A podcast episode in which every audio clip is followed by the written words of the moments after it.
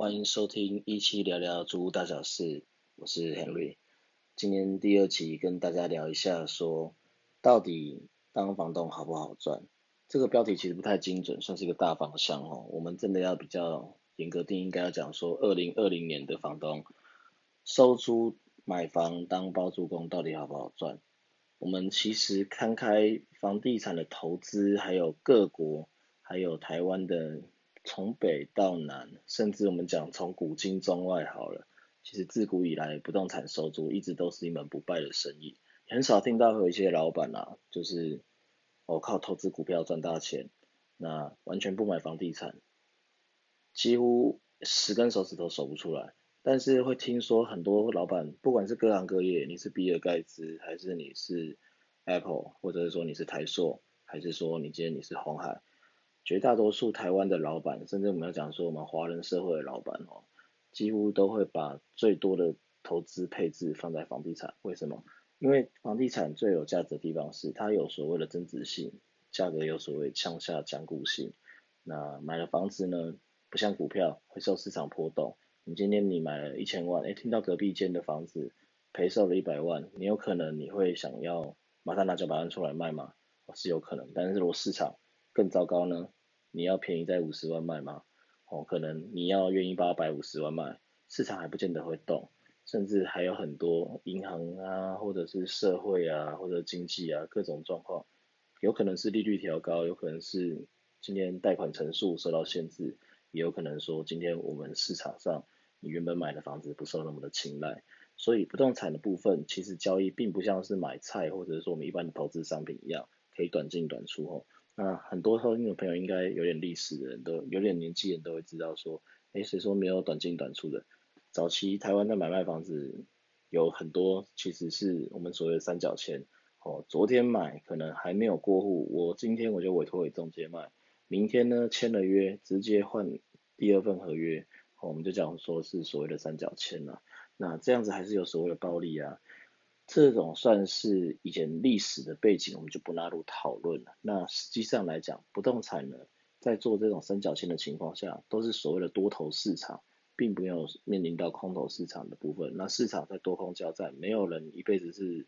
哦，景气循环都是遇到好的嘛，总会遇到金融海啸，总会像今年运气非常好哦，我们见证到巴菲特一辈子都没有见识过三次的垄断，哦，股市大崩盘。那甚至还有见识到武汉肺炎引起的疫情，还有以前我们二零零八年的联动债，还有一九九八年的亚洲金融风暴，哦，市场会随着各式各样的状况做修正，唯一呢能够把自己的资产保值是什么？就是不动产。那很多人讲说，那我现在买房子当房东还来得及吗？这个大问题，我们今天放到二零二零年来看，其实我们讲为什么房地产收租会赚钱，其实最主要它有几个地方。第一个，你有租金的部分，每个月有租金的银行，成为你的被动收入。第二个，房子再怎么赔售，你不太可能打对折卖吧？市场都会有行情，你要打对折卖，讲难听一点，哦，中介甚至是代书都还劝你，你要不要想一想？今天你要卖房子的话，我们这边社区这个大楼的行情都是两千万到两千两百万，你今天你卖个一千三百万，可能会变成非正常交易，甚至有邻居。还会讲说这是不是凶宅，或者是买方觉得说是不是有什么瑕疵没有让我知道？你想要便宜卖，人家还会怕。哦，不动产就是这么奇怪的产品。所以今天你在收房租的部分啊，一般来讲我们买所谓的收租产品，它有一个市场向下僵固性。但是就是因为市场向下僵固性，其实它跟一般的不动产，我们讲的住宅甚至是豪宅比起来，它有一个很奇怪，就是我们所谓的向上僵固性。为什么？因为今天有钱人的数量比大家想象中的还要多，呃，相信每个听众朋友周遭一定都会有一些田小仔的朋友或者是长辈啊，买房子或者是买收租套房或者是买店面，你不知道他钱从哪里来的哦。买房子跟喝水跟买菜一样，就是随便开个支票随便弄一下。那当然他们早期有努力过，但是我们讲实际上以这个时空背景，二零二零年来说。年轻人要自靠自己的能力买房子跟赚钱买房，真的比十年前、二十年前，哦，不要讲说十年前，可能比五年前的长辈都还要来的辛苦。因为早期台湾有历史的经济红利，哦，有经历过股市的大爆发，有经历过股票分红，有经历过分红入股，那也有经历过土增税减半，也有经历过遗赠税减半，那也有经历过就是奢侈税之前的美好时光。因此，大家常常在讲哦，新闻还有就是网络乡民啊，大家都在说，哎，为什么民国八十年人家三百万可以买得起一间台北市的国泰的房子？那我现在有三百万，我只是买台北。一样同一个位置老房子的头款，哦，我还不是说我今天是买郊区，或者说我买这边旧公寓，哦，我连原本三十年前国泰的公寓，哦，我现在我要买，它已经变三十几年的老房了，可能你还要拿三百万，当初它的售价你要变成它的同款，都还不见得抢得到，哦，这是时代悲剧，没办法，因为钱就是越变越薄，全世界都要印钞票，自从的二零零八年之后，还有历经中间。不管是美债还是欧债，还是说各式各样的状况，全世界各国遇到经济没有办法解闸，唯一的方法是什么？印钞票。印钞票，钱会流到一般的老百姓手上吗？不会。第一个拿到钱的是谁？银行。银行的债主是谁？就是地主，还有房贷。那银行无外乎就是靠几个东西赚钱嘛。第一个就是放房贷，另外就是销金。我们讲销金就是一般人可能信用卡刷卡啦，或者消费金融。第三个就是迄金，企业现在在这个时代都快要破产了，怎么可能 会有办法能够买这部分？所以呢，其实房地产还是相对来讲比较保值的部分。在房地产保值的情况下，通常来讲，有钱人除非是狗急跳墙，绝对不可能会把房子拿出来卖的。因此，在二零二零的时空下，可能还可以捡得到便宜的房子吗？我个人是保持比较怀疑的态度，因为台湾的房市跟国外一样，如果有国外的朋友的话，应该也知道，其实这两年，哦，美国的加州，还有纽约，英国的伦敦、利物浦，那还有我们讲说，甚至连日本，哦，去年因应着奥运的状况，哦，大家其实房价都有做一个非常大的一个炒作。你不管是五年前还是三年前买房子，世界各地基本上都是赚钱的，很少有亏钱的。那为什么国外的部分？国外的政府也不是傻子啊，大家知道会拿房子操作，所以会有什么样的状况？一般来讲，政府会约定会有一个 capital gain，你今天你在收资本利得税的部分的话，会跟你做一个基本的绑约。这也是台湾为什么本来以前房市可以炒这么火热，因为以前没有资本利得税，哦，以前台湾的税务的部分的话，不是用房屋交易的价格来买卖的，而是用土地公告限值，还有房屋评定价值来做。打来做估价的这个部分的话，以后有机会我们再找个其他的单元跟大家聊哈，这个比较死。简单的讲，其实二零二零年跟二零一五年买房子的状况已经完全不一样了。第一个，现在全台湾观光产，餐饮也产，那你要讲说内需呢，内需也普通，两千三百万跟外销比起来，能够有多少生意呢？那唯一好的。银行可以赚钱什么东西？就是房地产。所以为什么今年政府连降四嘛？那大家疯狂贷款，甚至还有一些老师讲一些干话，说什么零元买房啊，或者是说什么啊，今天我们合资买房啊，哦，大家都可以当房东，已经搞得好像房地产是一种金融商品了。没错，房地产是一种金融商品，但是房地产它的不可切割性是说，它毕竟它是一个实实在在的东西。它并不像期货，它并不像说是股票买空卖空，你是实际上可以看到这个东西的。你今天你买台塑如果被套牢，或者买红海套牢，总不能够说啊红海的股票套牢了，我可以拿股票至少这张我可以拿来擦屁股吧，或者拿来当纸飞机吧，哦，完全没办法发挥它的效益嘛。红海今天的股价八十块，那你会拿一张八万块价值的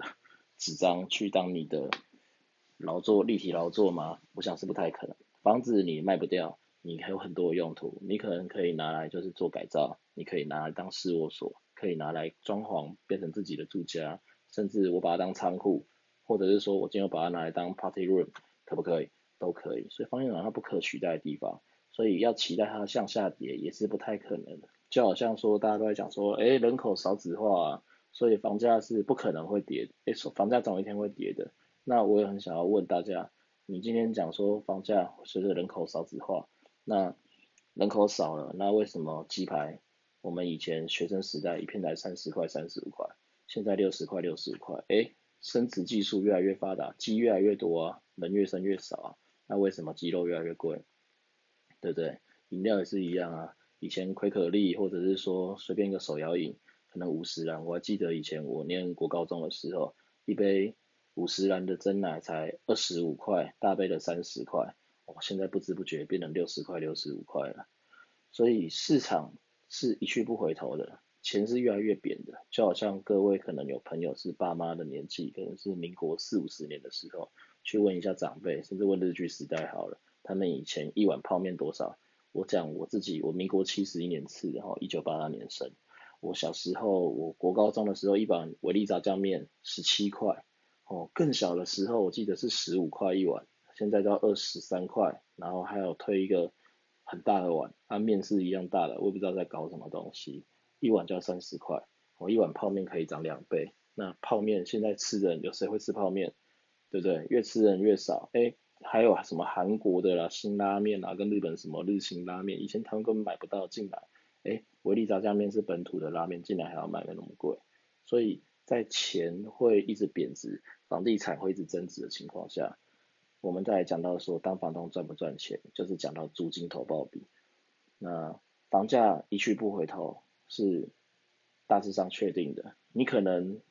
不会涨到像二零零八、二零一零年。这样子翻倍涨那么夸张，现在总会有一条天花板的线嘛。但是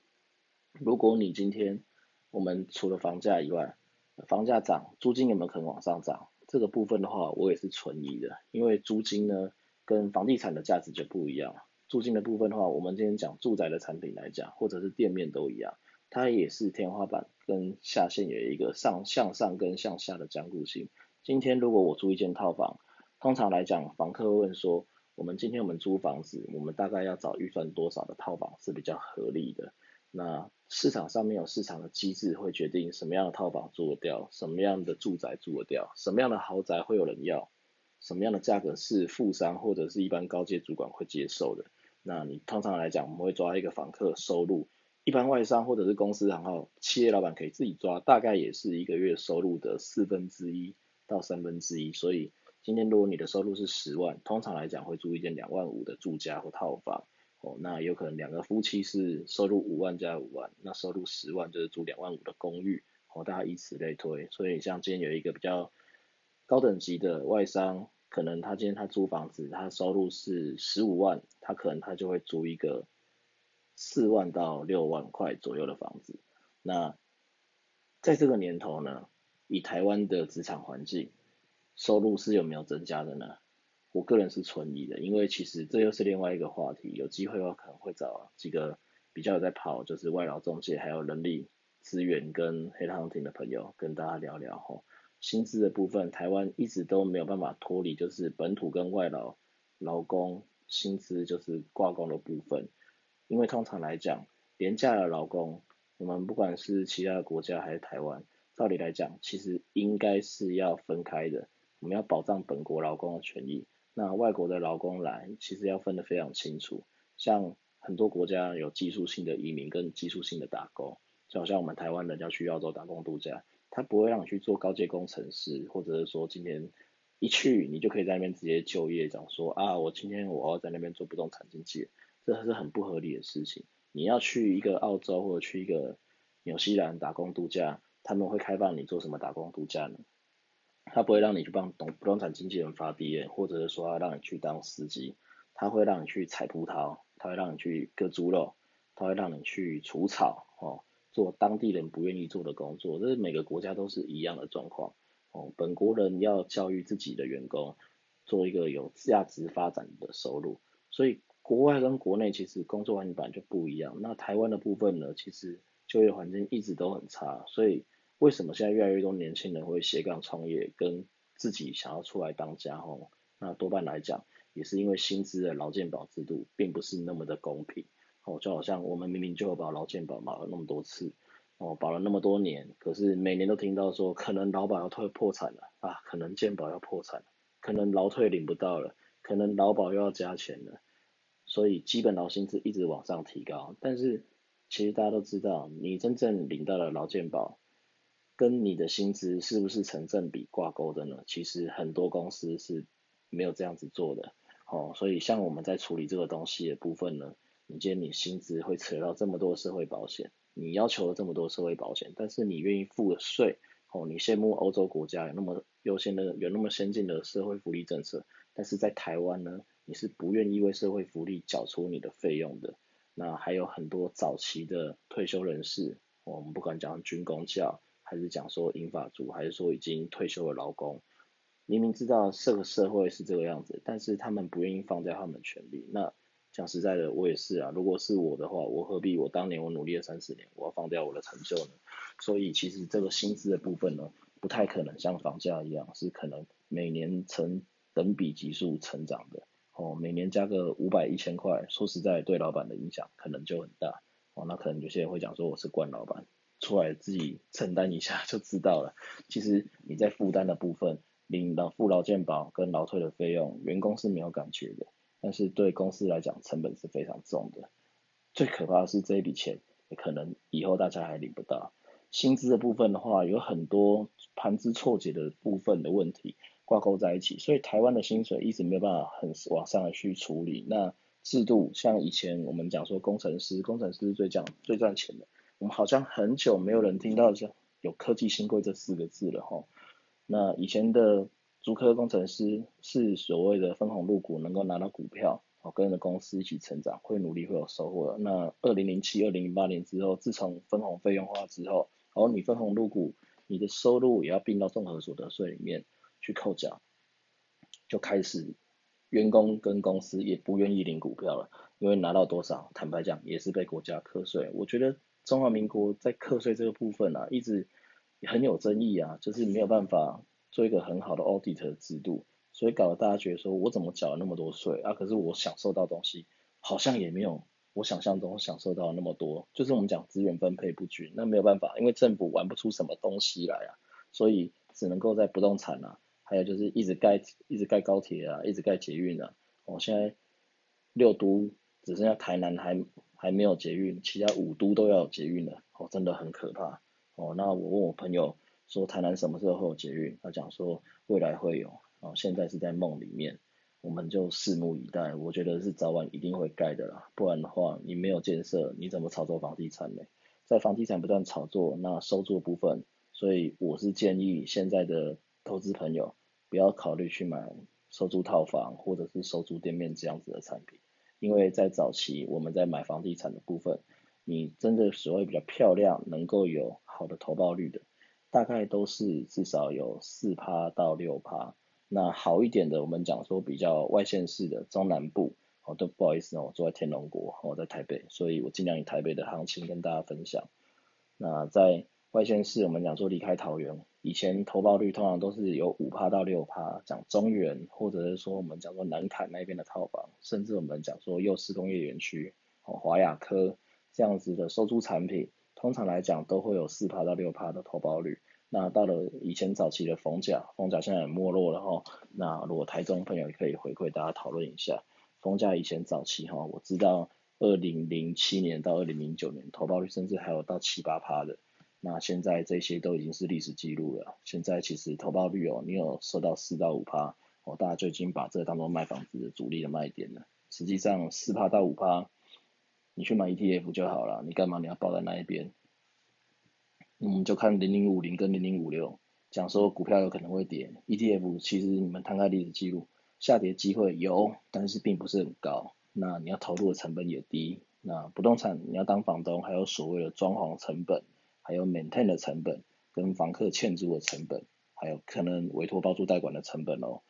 所以其实有很多东西是要考虑进来的。那为什么还有很照我讲的那么惨？为什么还有很多房东不愿意把房子卖掉？因为很简单，钱没地方放。你今天你如果把房子要卖掉的话，我当年我是六百万买到的，我当年我是一千万买到的，其实就是大家知道的概念。早就房贷都缴清了，甚至我今天我卖掉了，好我赚五百万，当年一千万买的。我可能花个一两百万整理，我每个月我都可以收租六七万、七八万。那现在我卖掉了，我拿这一千五百万，拿这两千万干嘛？要放去哪里？我不见得可以找得到每个月可以收租七八万的房子哦。那这个房子还是我整理的，你要卖掉再换一个新的标的物，我不见得知道那个标的物有什么地雷啊，有没有死过人，有没有邻居纠纷，有没有漏水，甚至有没有问题房客在里面，甚至有没有租蟑螂都不知道。所以其实不管你有没有当房东，先建议多看看，多了解这个市场。那很多房东呢，在这个市场其实已经是一个先行者的趋势，先行者的一个优势了。他们不愿意退下来，那其实也没必要退下来。那收租其实还是很稳定的，对他们来讲也是一个很好的被动收入。所以，我个人认为，其实，在收租产品这一块，我们讲套房的部分，台湾大概已经在二零一六年、二零一五年房地合一之前就已经大盘底定了。那之后这边的。真的就是有钱没地方花，可能平常跟生活太无聊，哦，所以想要买个房子，哦，跟年轻人打打交道，哦，来做个快乐房东，钱已经不是重点了。那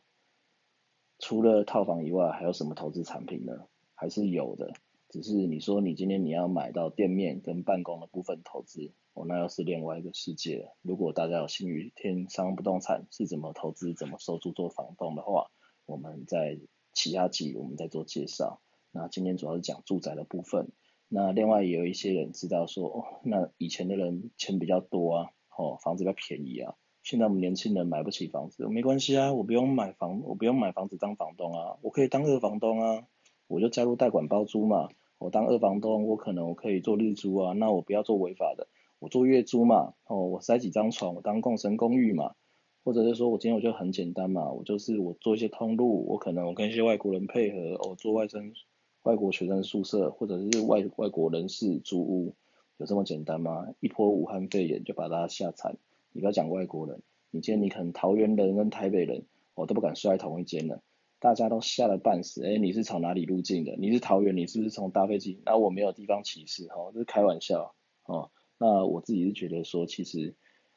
租的市场还有形态一直在变，那当然都还是有赚钱的方式，只是这个方式随时都在改。那市场与时俱进，有机会大家可以跟我一起聊个天，吼，来我们公司，哦，坐坐聊聊，谈谈不动产的发展，那有没有机会合作？那代管包租呢，只会越来越好。只是我很想要跟大家讲，就是从事这一行这么久了，代管包租在国外是非常专业的行业，很多房东没有办法处理自己家乡的房子，远赴他乡，需要有一个人看管自己的家。也有很多房东希望能够把自己的资产活化，能够找到好的房客，那爱惜好的房子。那包租代管应该是一个产业政策，它不应该是一个社会福利政策。那这条路还有很长的路要走，至少包租代管合法化了，哦，也有一个正确的法规上路了，我们都拭目以待。但是觉得好像这条路有一点点走偏了，并不是大家社会期待的那一条路。那房东跟房客只会越来越辛苦，但是租毕竟是刚性需求，房东买了房子收租，他如果不拿出来租的话，养蚊子在那一边，房子没有人用，房子只会越来越坏。那房客没有地方住，你就一直住亲戚家，住家里嘛。哦，我想那也不是大家能够追求的生活。你可以住在在家里住到多久呢？那今天这是我讨论的哦，二零二零年到底适不适合进场当房东？房东到底赚不赚？哦，那我们下次见啊！下一次可能我们再聊聊其他有关是房东怎么样整理自己的房子跟一些租屋新闻。那大家如果有兴趣，有什么比较想要聊比较不动产的话题，会欢迎私讯跟我聊聊。那希望大家能够听得愉快，拜拜。今天是二零二零年的十月二十七号晚上十二点后。那还是跟大家再讲一下，为什么我会想要录这一个 podcast。其实有些时候，除跟客户讲不这些产业的状况，那也有很多客户或很多朋友会跟我们聊租市场